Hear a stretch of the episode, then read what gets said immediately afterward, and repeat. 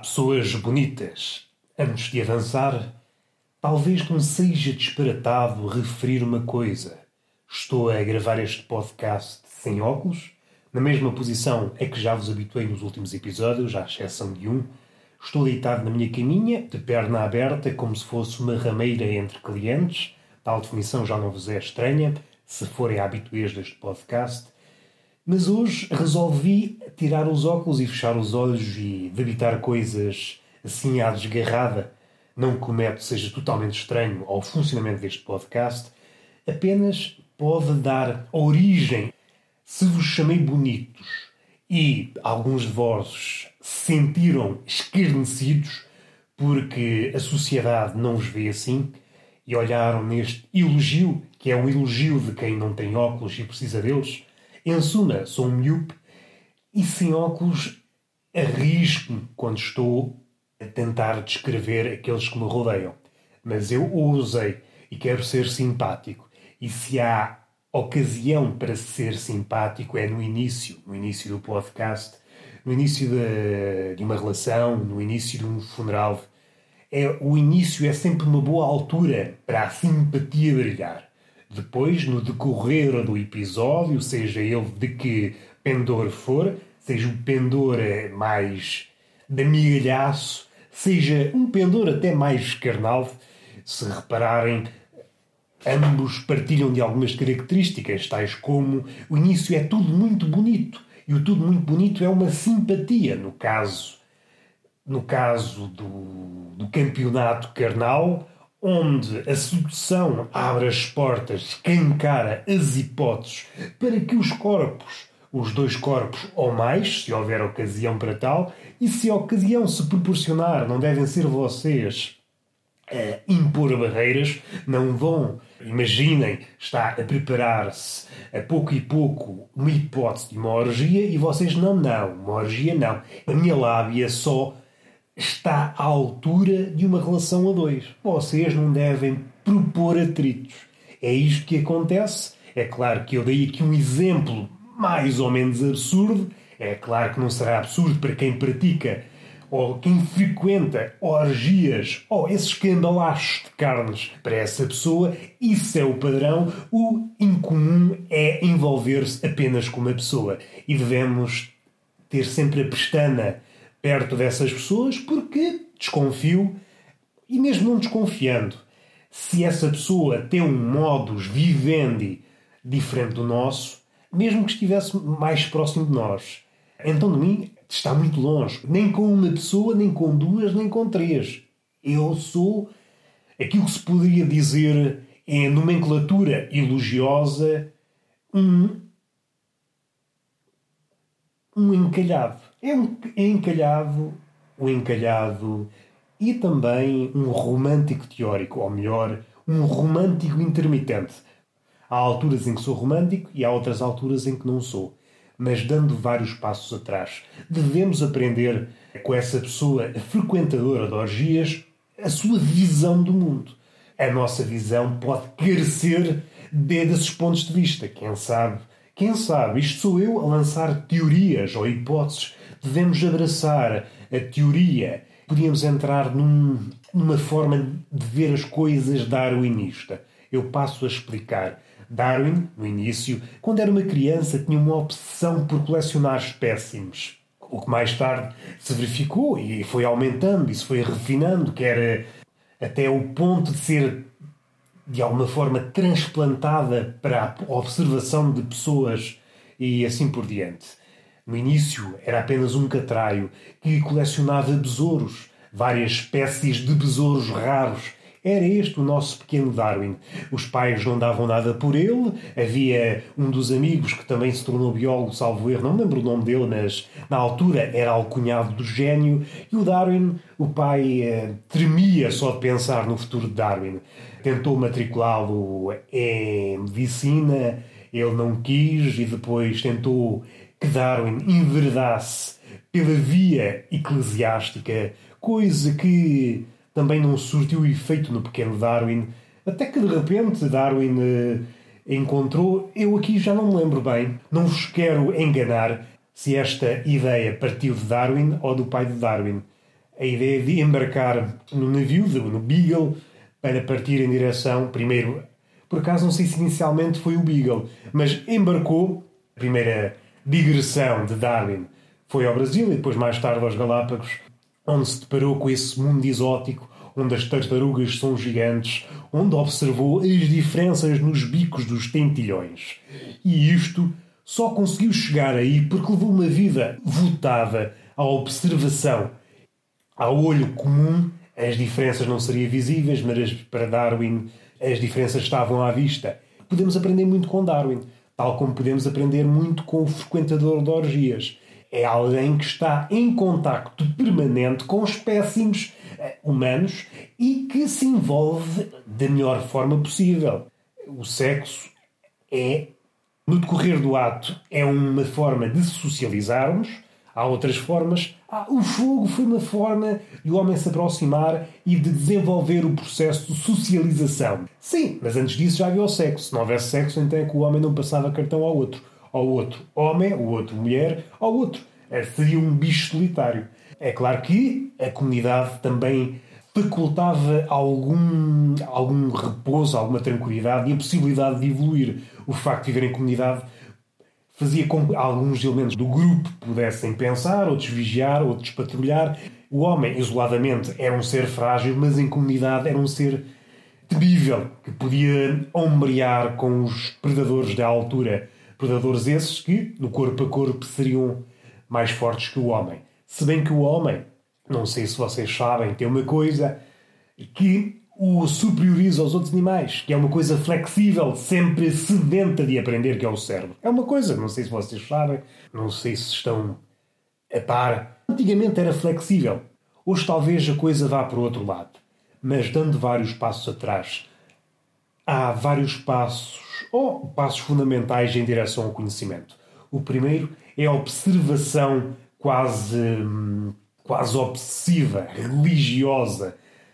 Hoje escrevi uma crónica em redor, onde abordei mais ou menos estas coisas, dos passos em direção ao conhecimento, segundo o prisma de Darwin, olhando para a vida de Darwin e aquilo que ele conquistou, tendo em conta que é uma das mentes mais revolucionárias de sempre, perceber que Darwin, eh, no início, ninguém dava nada por ele, e aqui até podíamos fazer um apiadeiro em relação por exemplo, aos gênios, à percepção que temos dos gênios, os diversos tipos de gênios. Lembro-me de um episódio em que Leonardo da Vinci era apelidado de ser uh, alguém lento, muitas vezes era apocado também para um gênio da altura. O Miguel Ângelo dizia que ele era muito lento a aprender. Envolvidos estes séculos todos, podemos observar, sem qualquer margem de erro, que estamos diante de dois gênios tanto Leonardo da Vinci como Miguel Ângelo são dois gênios, têm áreas que se tocam e Leonardo da Vinci depois até podíamos particularizar que é um gênio do tipo diferente.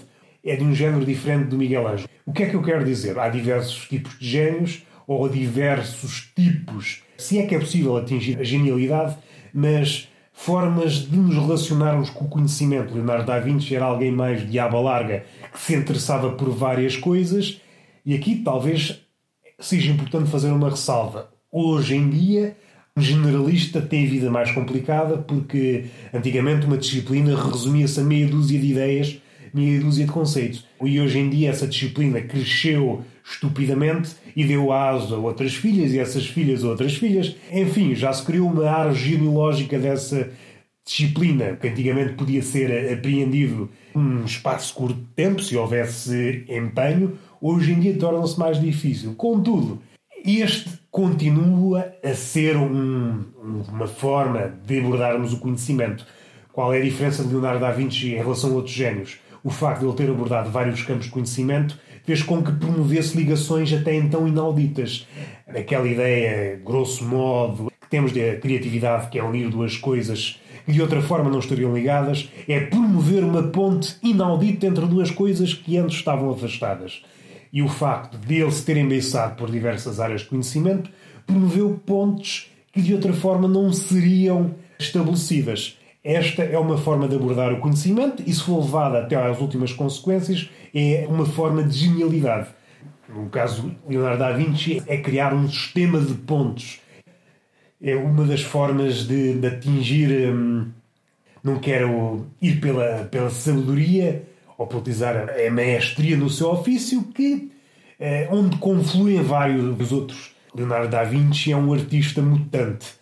É difícil defini-lo, catalogá-lo sem cair no equívoco. E o que importa reter é que, há esta forma, mais perto de nós, temos já com as devidas diferenças, como disse, as disciplinas cresceram loucamente e hoje é difícil alguém dominar oito ou nove coisas como Leonardo da Vinci dominava. É difícil alguém dominar pintura, pintura, engenharia, hidráulica, essas coisas, várias, várias coisas. Hoje em dia, é claro que isso não pode servir desculpa para abraçarmos várias áreas. Se alguém for empenhado na literatura, deve abordar várias áreas da literatura para depois poder construir uma espécie. Não, não queria utilizar esta palavra, mas agora não me corre mais nenhuma, vou utilizar autoridade um caso mais próximo de nós, duas figuras que morreram nos últimos tempos, nos últimos meses, Harold Bloom e George Steiner. São o último exemplo daquilo que se poderia chamar um erudito de aba larga, no sentido em que dominam muitas coisas que têm que ver com a literatura e coisas que comunicam abertamente com a literatura. Religião,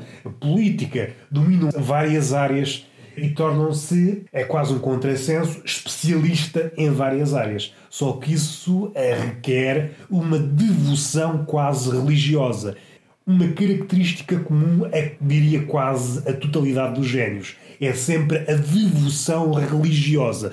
Pode existir, paralelamente, a devoção religiosa propriamente dita, mas o que acontece em relação à paixão ou às paixões que o artista vai descobrindo é esta ligação, esta, esta ponte que, em que o artista se apaga. Mais uma vez entramos nos rituais de esmagamento do ego, em que Foucault, eh, num livro, título foi traduzido no ano passado, se não me engano, é As Confissões da Carne, onde ele fala muito nisso, fala do, do fim do, do paganismo e o início do cristianismo, onde as coisas se tocam muitas vezes e onde há alguns equívocos. Mas o que importa salientar é que essas antigas religiões, o antigo cristianismo, o início do cristianismo e até depois, se formos para o Oriente, o hinduísmo, o budismo, há uma coisa comum chamada ritual do esmagamento do ego, em que alguém, o monge, fica devotado a qualquer coisa. O religioso, que há pouco disse, não é usado gratuitamente. O artista está devotado essa paixão encontra uma forma de dar vazão a qualquer coisa que está a ganhar forma dentro dele. Mas vamos recuar. Vamos recuar a Darwin. Ah, antes disso, já agora, outro tipo de, de gênio. Há o gênio do tipo Leonardo da Vinci, cada vez mais raro, até pelo trabalho que dá. No entanto, se algo liga aos gênios é a devoção. Pode ter uh, várias faces, mas há sempre essa devoção quase religiosa. Tanto que depois pode levar para o abismo mais uma vez, aqui podíamos entrar pela via religiosa, na questão Satã, antes de ser o diabo, era o anjo mais luminoso de todos. E por isso há sempre esta ligação em que o caminho em direção à luz, o caminho em direção à paixão pode ser perigoso. Muita paixão pode conduzir ao abismo, à morte, ao suicídio, por exemplo, no caso dos poetas. Por vezes, esta visão do mito dá-nos uma visão é que parece à luz da, da, nossa visão do que é o mundo, parece um contrassenso, mas o mito torna mais claras coisas. Isso levar-nos ao outro lado. Falando no outro tipo de gênio, é o gênio que começa com uma visão mais abrangente, colhendo várias coisas e vai canalizando até se tornar exímio num conjunto ou numa coisa em especial. E o resultado disso é que chega a uma ideia que já foi plasmada diversas vezes não sei citar palavra por palavra, mas a ideia que me lembro nas palavras de Valéry, um poeta francês, é que, chegando a um determinado sítio, ele debatendo-se com aquela questão, esta é mais contemporânea, está mais próxima de nós, mas que resulta desta, desta questão do, do homem talentoso ou do gênio abordar uma coisa e não abordar várias coisas. A questão é se devemos ser generalistas ou especialistas. O que sucede é que, ao nos especializarmos de tal forma numa coisa, chega a um ponto é que essa coisa está em comunicação com todas as outras. Quando atingimos o cerne de uma coisa, esse conhecimento que à partida seria dessa coisa é escalável para quase todas as coisas. porque no essencial tudo se reduz a meia dúzia de leis. Podemos encaminhar o nosso raciocínio, por exemplo, para as leis da física, tudo resulta de meia dúzia de leis e depois é, é uma combinação delas e é as interpretações que fazemos delas ou modelos mais simplistas, porque por vezes, imaginando a teoria da relatividade, não nos dá muito jeito utilizar a teoria da relatividade mais a mais se for em, em trajetórias ou cinemáticas do cotidiano. Se a velocidade não se aproxima da luz e não queremos um cálculo rigorosíssimo para o dia a dia, trajetórias, as cinemáticas, as, as colisões, aquilo que, aquilo que é o nosso mundo, aquilo que é o nosso mundo, as leis da relatividade são, são facilmente descartáveis. Só são necessárias quando a velocidade se aproxima da da luz. Aí é que a ideia que Newton tinha da gravitação é que se esboroa. E isto é válido para todas as coisas. Podemos utilizar as leis da relatividade ou umas leis da relatividade já modificadas, porque perto do buraco negro começa a haver ali uma disparidade entre as leis da relatividade dizem e o que acontece efetivamente. Mais uma vez, depende dos reinos em que estamos e se estamos num reino onde as coisas acontecem pacificamente, e aqui é entre aspas, basta-nos as leis da gravitação de Newton e assim por diante. Uh, mas convém ter em mente que, por baixo disso tudo, há uma lei que vai sendo afinada pouco a pouco. A física é muito isso, é uma, é uma afinação da lei e que, uh, aos olhos de, do homem comum, é quase um desperdício porque já estamos a afinar é um 0,000000001% de erro. É sempre essa afinação que, numa situação normal, é desprezável, mas em certas situações limite como neste caso da relatividade, torna-se mais premente. Eh, para fins de cálculo, pode se tornar um, importante. E esta ideia vem no encalço de, de Valéry. Quando tocamos uma coisa muito fundo, esse contacto faz-nos descobrir o que está à volta. E isto tanto é válido para aquilo que eu agora disse, da física, como é válido, por exemplo, para a poesia. Imaginando, naqueles poemas mais aparentemente simples, os haikus, é um poema simples de, de, três, de três versos com 17 sílabas. Aparece muito simples e aqui teríamos de nos alongar sobre a forma dos orientais, mais precisamente dos japoneses, de verem o que é o mundo e a forma como é que eles projetam depois isso para o poema. É uma forma, assim, em traços gerais, nós vemos as coisas em oposição e no haiku sobretudo no haiku. Agora duvido um pouco, duvido um pouco porque como tudo se globalizou, tal como nós somos contaminados por várias culturas, os japoneses eh, foram provavelmente contaminados com a nossa. E em parte esta visão que eles tinham, que era um pouco exótica aos nossos olhos, talvez tenha sido contaminada. Então os ocidentais veem as coisas à oposição e os japoneses não veem oposição nenhuma entre elas. E isso está bem patente em certos haikus que nós tentamos uh, ver as coisas à maneira ocidental e falhamos sempre o sentido. E também esta é uma das características ocidentais. A nossa procura doentia de sentido. Uma consequência é, quando não damos com o sentido, injetamos sentido na coisa. A coisa não pode sair das nossas mãos sem sentido. E nisso os orientais conviviam pacificamente. Ah, tanto que o budismo tem esse lado da comédia. É uma comédia que lida com o ridículo da vida de uma forma despretensiosa. Uma das escolas do budismo, porque há várias escolas e isso levar-nos-ia também longe. Mas é a questão de estão, ou pelo menos estavam, como há pouco disse, duvido que estejam imunes às contaminações de todas as culturas que o rodeiam, porque o mundo hoje está em conexão e uma velocidade cada vez mais vertiginosa, mas antigamente não tentavam injetar sentido nas coisas. Se as coisas não tinham sentido, era assim e nós estávamos felizes com isso. Que é uma visão que é útil aprender. E agora vamos regressar para onde eu queria ir. A visão de Darwin e como podemos aprender com Darwin. Se quiserem ler, sigam no Facebook, escrevi uma crónica sobre isso, mas agora vou dar outra visão, vou dar outro lamiré sobre o assunto. Há três pontos em direção ao conhecimento que podemos extrair de Darwin. Primeiro é uma observação. Nós não interessamos para nada. O que interessa é o objeto observado. E isso é um exercício longo, paciente. Mais uma vez, aqui a ciência, a ciência, a arte, tudo o que é passível de ser elevado a um grau de genialidade implica este ofício de paciência. Esta palavra, esta ideia de paciência está presente em todas as artes ou todos os mestres das artes. Seja em fotografia, seja em poesia, seja no que for, há sempre esta palavra, esta ideia de que temos que ser pacientes. De outra forma, guardamos algo, alguma fotografia, imaginando que o objeto tem uma trajetória, nós guardamos uma frame, uma imagem dessa trajetória e a partir daí tentamos imaginar toda a trajetória. O que vai acontecer é que nós falhamos na trajetória, porque nós deveríamos observar a trajetória toda para depois tentar recolher ou prever o próximo padrão.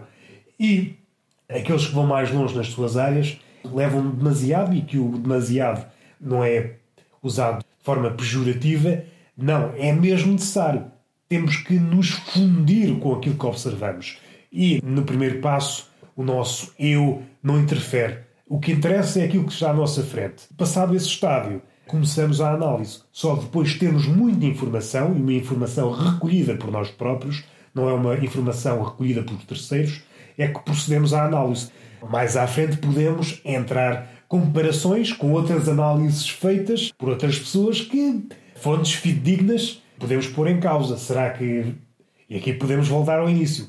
A observação não foi bem feita por tal e tal e tal. E depois há o terceiro passo, que é a teorização e a generalização. A generalização está muito mal vista nos dias de hoje, mas parece que a maioria das pessoas que gosta de propalar, gosta de ter o crachá da ciência, ah, eu gosto muito da ciência, mas depois esquece que a ciência, na sua gênese, é generalização.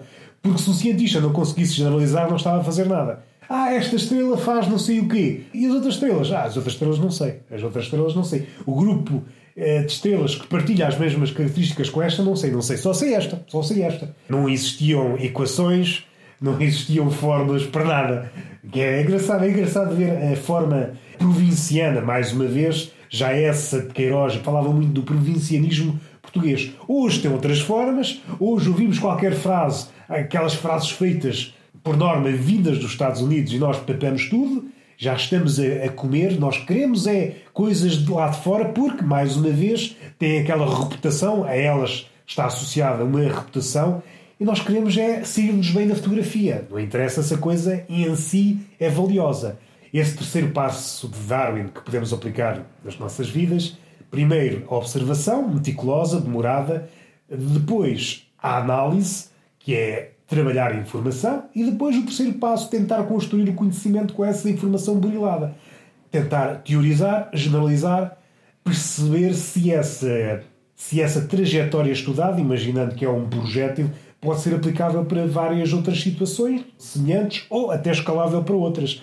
Pode ser que com essas informações tenhamos descoberto padrões que nem sequer ainda tínhamos previsto. Mas essa forma de ver as coisas dá-nos uma visão geral. Por vezes, e isso aconteceu muitas vezes na física, coisas separadas foram se unindo. Na física, então, isso é, acho que é o exemplo capital.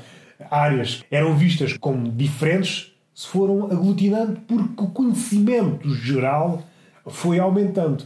É uma visão que no cotidiano não está a acontecer, porque a nossa visão é muito atomizada, nós vemos as coisas isoladamente e muito dificilmente conseguimos criar uh, pontes. Sobretudo se essas pontes não nos favorecerem ou não favorecerem as coisas visadas.